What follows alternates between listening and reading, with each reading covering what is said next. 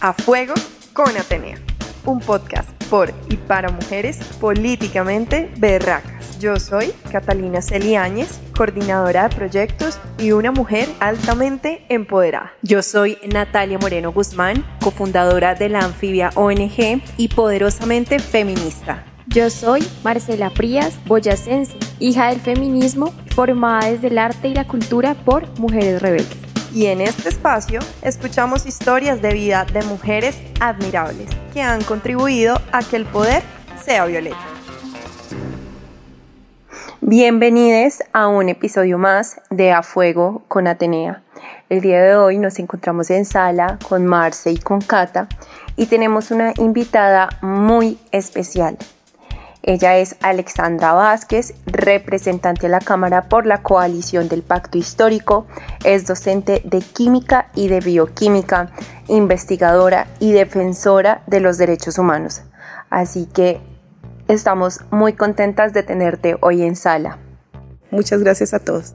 ¿De dónde eres? ¿Cuáles son tus raíces? ¿De dónde te sientes identificada? Bueno, yo digo Suachune cundinamarquesa, ¿no? Siempre le digo al mundo o al que me pregunta Suachuna como la garulla, porque la almohábana tiene sus versiones, la garulla es única y es muy propia del municipio, entonces siempre digo que soy así de Suachuna, de un padre suachuno, de familia de Suachuna, de una madre eh, boyacense que viene de Paipa, de una familia campesina, orgullosamente campesina, y un abuelo que, que llegó de, a una ciudad muy compleja con sus hijos a cambiar sus eh, arraigo, su forma de vida, a cambiar su vocación agropecuaria por una vocación completamente distinta, que creo que también fue la marca de lo que nosotros nos hemos formado y un hombre con muchísimos valores. Nosotras estuvimos investigando un poquito sobre, sobre tu vida y sabemos eh, pues que estudiaste ciencias exactas. ¿Por qué cambiar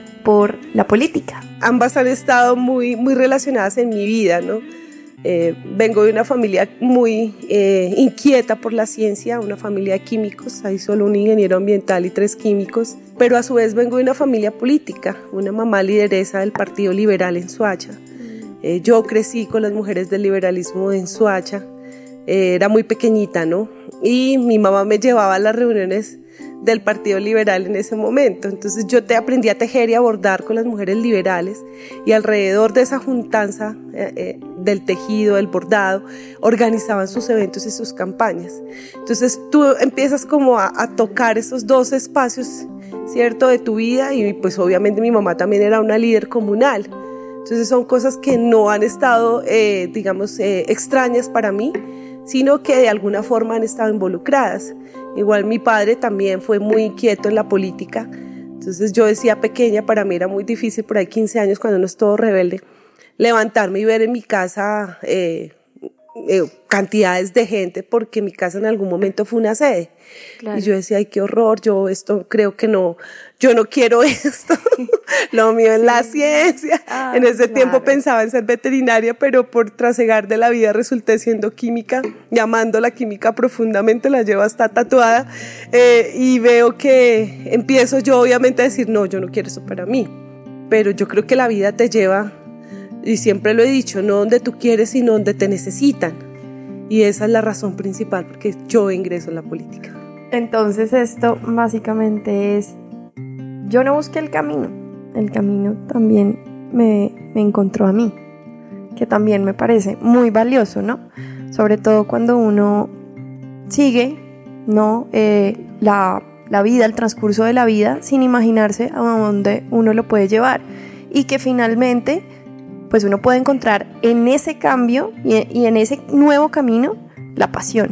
¿Qué te motivó por la carrera política? ¿Por qué ser feminista también? Es que yo creo que eso viene desde la rebeldía, rebelde chiquita. Yo a los 16 años un día me levanté y dije no más cabello largo y me calmé. Y en la época de los 90 eso fue algo con un shock completamente. O sea, eh, ahora es muy normalizado, pero en esa época tipo 96, 97 el choque fue eh, bastante complejo.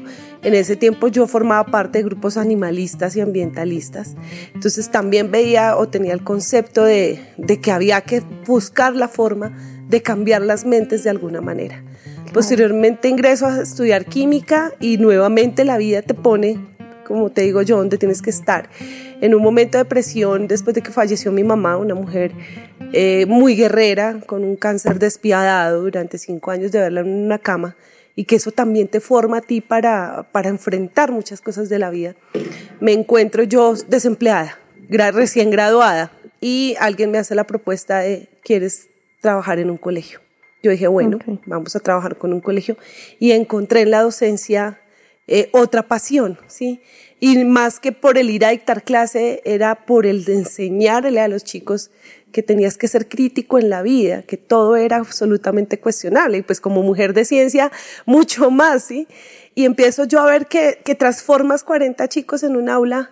De alguna manera, yo les decía, yo de estos 40, que uno solo cambie su percepción de la vida, yo me voy por bien servida que uno solo se cuestione cómo es el mundo, cómo está estructurado el mundo, pues eh, eso cambia la mía. Y eso hace que yo pase a la universidad, entro a hacer una maestría de locos con ranas totalmente distinto a lo que yo había estudiado en la química, pero con un aprendizaje muy, muy valioso que me permite a mí, obviamente, llevarle también esta información a los chicos de la universidad. Pero cuando llega la propuesta, digamos, o empiezo a incursionar yo en el activismo eh, social, que creo que fue parte también de, de ese impulso, entonces tú también dices, ¿por qué solo 40 y no miles? Donde puedas hacer realmente algo por muchísimas, muchísimas personas, ¿sí?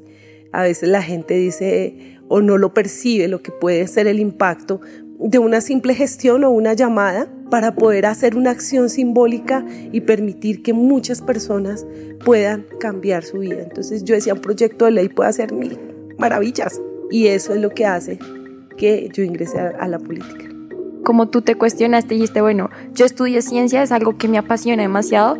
En lo político también estoy súper metida, una mujer guerrera, admirable, feminista. ¿Qué consejo nos darías como mujeres que estamos en esas dos, dos ramas que queremos también meterle, pero es como, hijo de pucha, de pronto, no sé, de estudiar historia o estudiar algo de humanas, a veces clava más. Como química creo la transformación de la materia y como político creo en la transformación de la gente. ¿Sí? Entonces creo que esa palabra me permite a mí unificar estas dos pasiones que tengo, digamos, en este momento. Y adicionalmente creo que las luchas nuestras, creo que el empezar a abrir un espacio para las mujeres en, en dos ramas completamente indolentes y difíciles de acceder, Sí, la ciencia de la investigación es, es una rama muy masculinizada. Demasiado. Nosotras las mujeres tenemos, somos muy vulnerables, a nosotras no nos citan igual que a los hombres, no nos tienen en cuenta nuestras investigaciones, a pesar de que somos mucho más disciplinadas en el laboratorio y que nuestras investigaciones son las que han dado cambios relevantes en la vida tener uno una Milena Maric como la esposa de Einstein arrinconada en la historia, ¿cierto? O una Rosalind Franklin que fue realmente quien descubrió el ADN arrinconada en la historia. Entonces creo que a partir de ahí la ciencia permitió eso y igual la política. Entonces en la política encuentras el machismo eh, desbordado. Yo creo que sí, exacerbado. Es una cosa muy difícil. Y a ti de mujer no te juzgan ni siquiera políticamente. A ti te juzgan por tu forma de vestir, por tu forma de hablar, si tienes o no tienes novio, si conseguiste pareja, si no te dejas manipular, si no te dejas extorsionar. O sea, piensan que la figura de nosotras de mujeres en la política es manipulable. Hasta los estándares de belleza con que nos miden es una cosa compleja. Tú no puedes salir a una entrevista sin maquillaje porque ya te van a atacar los medios, mientras que ellos pueden salir en pijama y no pasa nada. ¿Sí? Entonces creo que el, buscar esos espacios de lucha y reivindicación de mujeres me ha permitido a mí como eh, poder juntar estas dos pasiones y obviamente la transformación. creo que esa palabra es elemental. Es muy importante mencionar, ¿no? Como también de alguna u otra manera siempre nos relegan, ¿no? Somos relegadas de diferentes funciones. No estoy muy segura por qué sucede esto. Las razones por las cuales nos relegan de diferentes funciones, como si no tuviéramos las capacidades suficientes para hacerlo incluso de una mejor manera. Yo me siento identificada porque tuve la oportunidad de trabajar también en un observatorio de investigación. En realidad, no me permitían investigar de la manera en como a mí me hubiera gustado y lo que yo también tenía para aportar a la entidad. Me sentí en un momento frustrada porque yo decía, ¿por qué no? ¿Por qué no me tienen en cuenta? ¿Qué es lo que pasa? ¿Será que no, no creen en mis capacidades como mujer? ¿O será porque soy muy joven? Porque entonces acá ya se juntan dos variables, ¿no? El hecho de ser mujer y el hecho de ser joven. Entonces esas dos no permiten que yo pueda tal vez aportar de una igual manera que un hombre que tuviera mi misma edad, porque es que si el hombre tiene mi misma edad, tiene 27 años, seguramente preferirían al hombre que a la mujer. Él es un guerrero, tú no. O sea. Totalmente. Y claro, entonces ahí nosotras es cuando decimos, pero ¿qué es lo que pasa? Aquí estamos, aquí existimos, nosotras queremos hacer. Y es cuando no nos permiten realmente aportarle.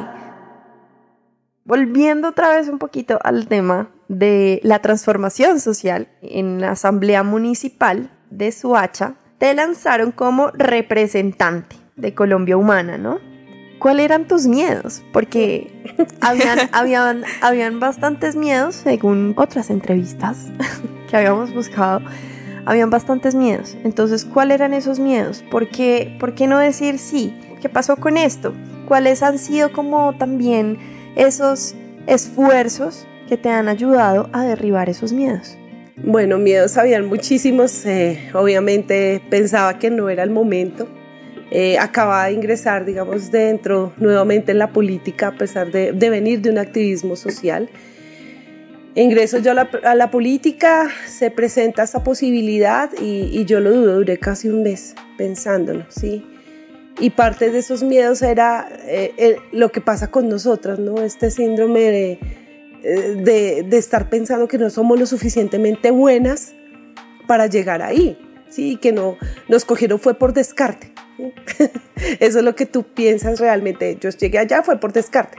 Y que piensas que no, que no tienes las capacidades. Yo decía, no tengo la formación no soy politóloga, soy química, vengo de las ciencias, esto es un, eh, un terreno hostil, ¿sí?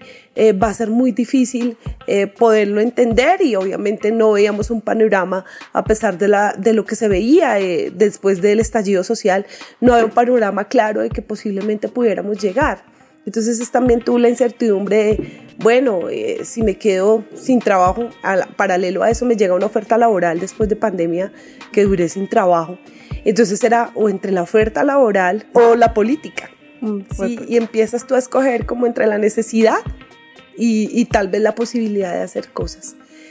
Después de pensarlo mucho, preguntarle a muchos amigos, eh, personas muy cercanas, eh, me dicen muchos de ellos, pues, ¿por qué no? O sea, ¿por qué no? ¿Qué es lo peor que pueda pasar? Pues que se acabe la campaña, eh, no llegues y pues toque volver a la realidad de buscar trabajo. Entonces yo, después de pensarlo, darle mil vueltas y noches sin dormir, porque era un insomnio grandísimo. Claro, no te eh, dejaba descansar. Dije un día, saltemos, en algún momento encontraremos el piso. Y así fue. Saltamos, eh, obviamente hubo apoyo por parte de la Suacha Humana, hubo apoyo en su momento eh, que permitió como consolidar esta propuesta de, que queríamos nosotros hacer, el poder llevar a estas mujeres a esos espacios de participación y por supuesto pues llega Gustavo Petro con una propuesta programática que realmente fue lo que permitió que llegáramos nosotros. Nosotros no vendimos figuras políticas, vendimos un programa de gobierno. Dijimos a la gente, hay que hacer un cambio, este es el camino ¿cierto? Hay que reivindicar nuestras luchas, nuestros ancestros, nuestras necesidades. Las mujeres tenemos un espacio de participación que aún así, a pesar de eh, formar parte de listas paritarias y estar dentro de partidos políticos, seguimos guerreando, seguimos peleando y abriendo esas voces, ¿sí? De que en las directivas de los partidos no hay mujeres. ¿sí? Y hablamos de paridad de género y de inclusión de mujeres hasta dentro del mismo pacto histórico, pero no se ve en algunas ocasiones. Entonces seguimos hablando de esas luchas y creo que esa fue el momento de la decisión. ¿Contra qué me he tenido que enfrentar? El, el machismo total, el patriarcado indolente en la política y mucho más en la izquierda, ¿sabes? Porque tú sabes que el machismo en la derecha es de frente, ¿sí? te atacan, pero en la izquierda se disfrazan de aliados.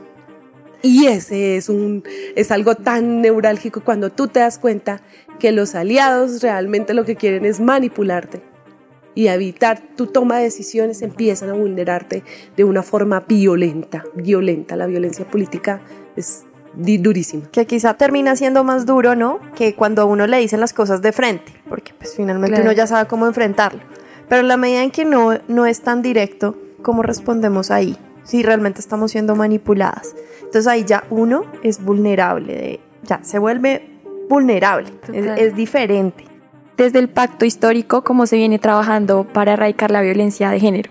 Teniendo en cuenta que pues ahorita es el movimiento en el que está el país, ¿cómo se ha venido trabajando este tema? en algún momento habían mujeres eh, que formaban parte del pacto histórico, figuras muy, muy importantes, construyeron un protocolo de violencia de género, pero te lo juro, hasta el sol de hoy no lo hemos podido instaurar. Sí, mm. las denuncias siguen llegando a los partidos. Sí, y creo que lo hemos visto, ha sido visible en redes sociales estas denuncias que han generado eh, actos y consecuencias muy dolorosas para nosotras como mujeres. Sí, pero de alguna manera hemos tratado de tomar esos espacios de participación, ¿cierto? Alzando las voces, reclamando nuestros espacios y mostrando que tenemos las capacidades para poder, ¿cierto? Ocupar eh, direcciones, en nuestro caso la representatividad y por supuesto las vocerías de muchas mujeres. Creo que muchas de nosotras, y yo lo veo en la Comisión Legal de la Mujer, eh, no importa si tú eres izquierda, derecha o centro, allá hay mujeres de todos los partidos, tú te puedes entrar eh, en, con María Fernanda Cabal, que también está en la Comisión Legal de la Mujer, y con Aida Bella, ¿sí? Pero ¿qué es lo que nos une a nosotras? Las luchas. Las luchas. Entonces ahí es cuando tú te das cuenta que eh, el panorama es mucho más complejo y que a todas, independientemente del color de la bandera, nuestras necesidades tienen que ser una prioridad. Eso es lo que se ha tratado desde el pacto, aún así siempre eh, ocurren, ¿cierto? Eh, cosas siguen pasando. Siguen pasando. Eh, creo que es necesario instaurar un comité de ética y, y, eso va encaminado hacia lo que se viene, ¿cierto? Vienen unas regionales donde hemos visto la vulnerabilidad a las que nos presentamos las mujeres en la política. Si en la Cámara de Congreso es difícil hacer campaña, porque te vulneran. En mi caso esperaban que yo fuera la mujer detrás de. Sí, cuando tú pones voz, cuando tú alzas tu voz, cuando tú pones tus ideas y empiezas a tomar decisiones, los hombres te empiezan a romper. Para mí creo que eso ha sido una de las cosas más dolorosas. Y lo peor de todo es cuando te cuestionan y te dicen, es que parte, o sea, él te, él te maltrató porque en parte tú tienes la culpa. Y tú dices, ahí volvemos al punto donde la violaron porque estaba vestida. La culpa es de ella por la forma, porque se subió a un taxi a las 11 de la noche, la culpa es de ella porque se tomó un par de tragos, la culpa es de ella.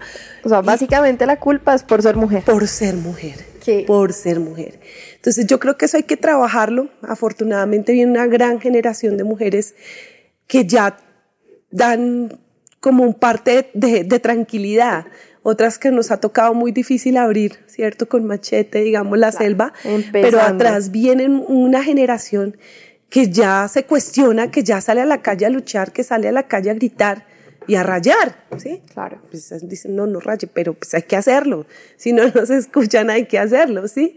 Entonces, eh, que va a facilitar, digamos, ese tránsito un poco más. Creo que, que sigue siendo muy difícil para nosotras eh, estos espacios muy difíciles y yo espero que en ese trasegar pues más mujeres se vayan vinculando y principalmente en las locales.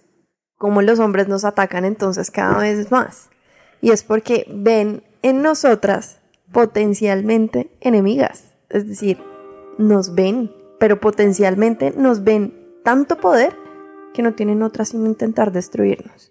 Y eso es algo que yo en realidad reconozco en muchas mujeres Muchas de nosotras no sabemos lo potencialmente poderosas que somos, sino hasta que ya nos decidimos lanzar. Sí, hasta el, encontrarnos, claro, hasta encontrarnos. Sí, es cierto. Ya sea con el piso o con algo increíble, lo que sea. y pasa en, todo tipo como de relaciones, o sea, llevándolo al tema de la política como también, no sé, aquí ya en este espacio, en, las relaciones amorosas. O sea, también como que eso se, se ve demasiado y y es como el hecho de hasta que, hasta que no de más, Es cuando uno se da cuenta que verdad tiene, tiene ese potencial, porque lo tenemos, como de, de poder asumir y de poder liderar siempre esos cargos. Claro, totalmente. ¿Por qué no se ha podido implementar el protocolo? ¿Qué es lo que ha sido más duro de la implementación del protocolo? No se, no se habla de él mucho, no, no hay tanta voluntad para que realmente se aplique. Yo pienso que falta voluntad y que de todas maneras lo que hablábamos, los aliados son más complicados aún, ¿cierto? Eh, eh, a veces entre ellos se tapan y se cubren, ¿ves? Y creo que el, fenómeno principalmente es cultural. ¿cierto? Yo conozco mujeres feministas con estudio de género, pero son unas mujeres violentadoras con otras mujeres. ¿Sí? Y se disfrazan esa violencia. Ah, es que yo no tengo que ser sola con todo el mundo, pero no cuestionan a los machos de su alrededor. Cuestionan a los machos de allá, del frente, el de la esquina, el del otro barrio, pero a los machos que las cubren y las rodean, no los, no los cuestionan. ¿Ves?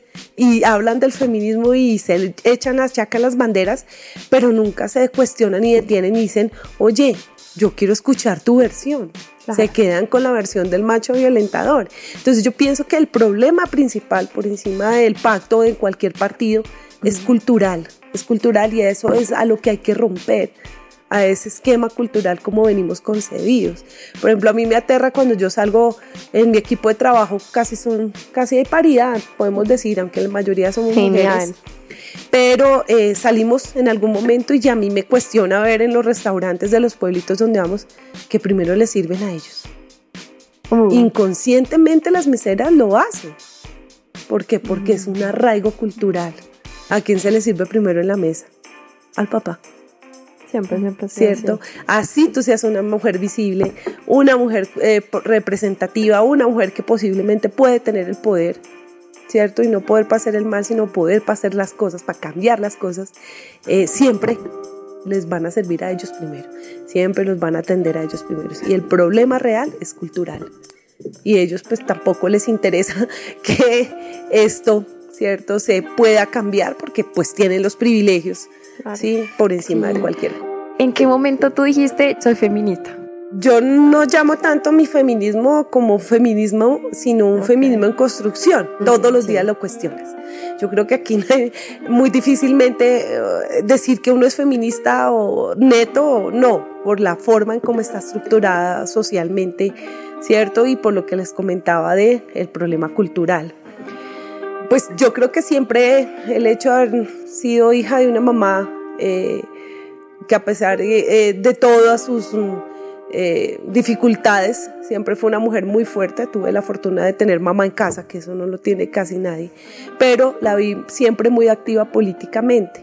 Yo recuerdo que ella siempre me decía, hija, tienes que estudiar y ser independiente para que no eh, te va a llamar en la vida. Si el día consigues un mal marido, pues te vas a acordar que aquí en la casa nunca hiciste oficio.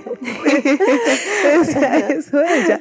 Y que pues las decisiones que tomes si vas a hacer una, si quieres tener hijos, seas una muy buena mamá, pero si no, pues también es válido que lo entiendas.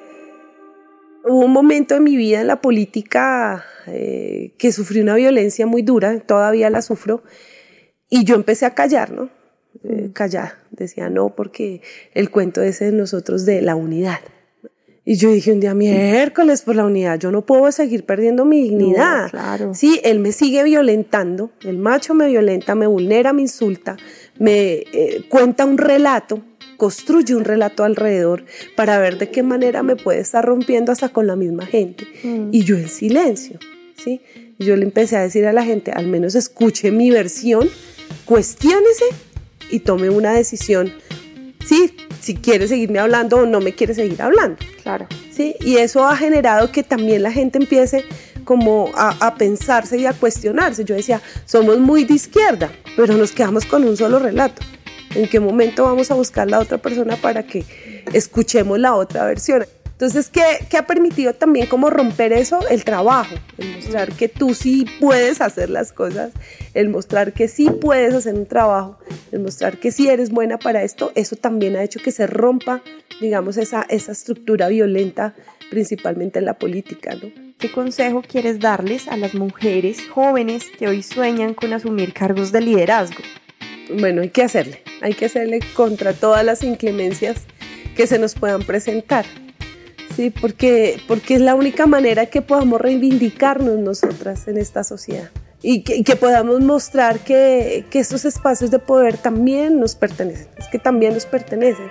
Eh, el poder apoyar mujeres en estas contiendas electorales eh, locales es supremamente importante y no la mujer que yo pongo para manipular, sino la mujer que pongo para que alce su voz, para que lleve su criterio. Hacer política en lo local es mucho más difícil que en lo departamental. En lo local los hombres pueden hacer política en una tienda tomando cerveza, nosotras no. Y si nosotras salimos a hacer política, tienes hijos, eres una mala madre. Entonces es, es también decirles a ellas no, no desistir, o sea, esto es de perseverancia, es una gran lucha muy compleja que hasta ahora estamos empezando, digamos, abriendo ya un camino y un cambio cultural, pero que nos falta años, años para lograr esa paridad que tanto nosotros deseamos y por las cuales salimos a arengar.